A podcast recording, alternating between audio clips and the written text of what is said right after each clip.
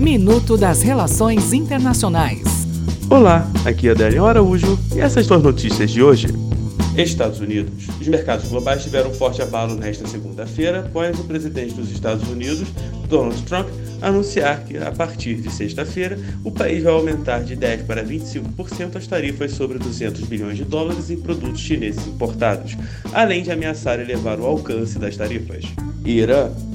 O governo iraniano anunciou que, em reação à saída dos Estados Unidos do acordo nuclear e às promessas de países europeus sobre o cumprimento de suas obrigações, vai reiniciar uma parte das atividades nucleares que foram interrompidas sobre as diretrizes do acordo nuclear. Israel.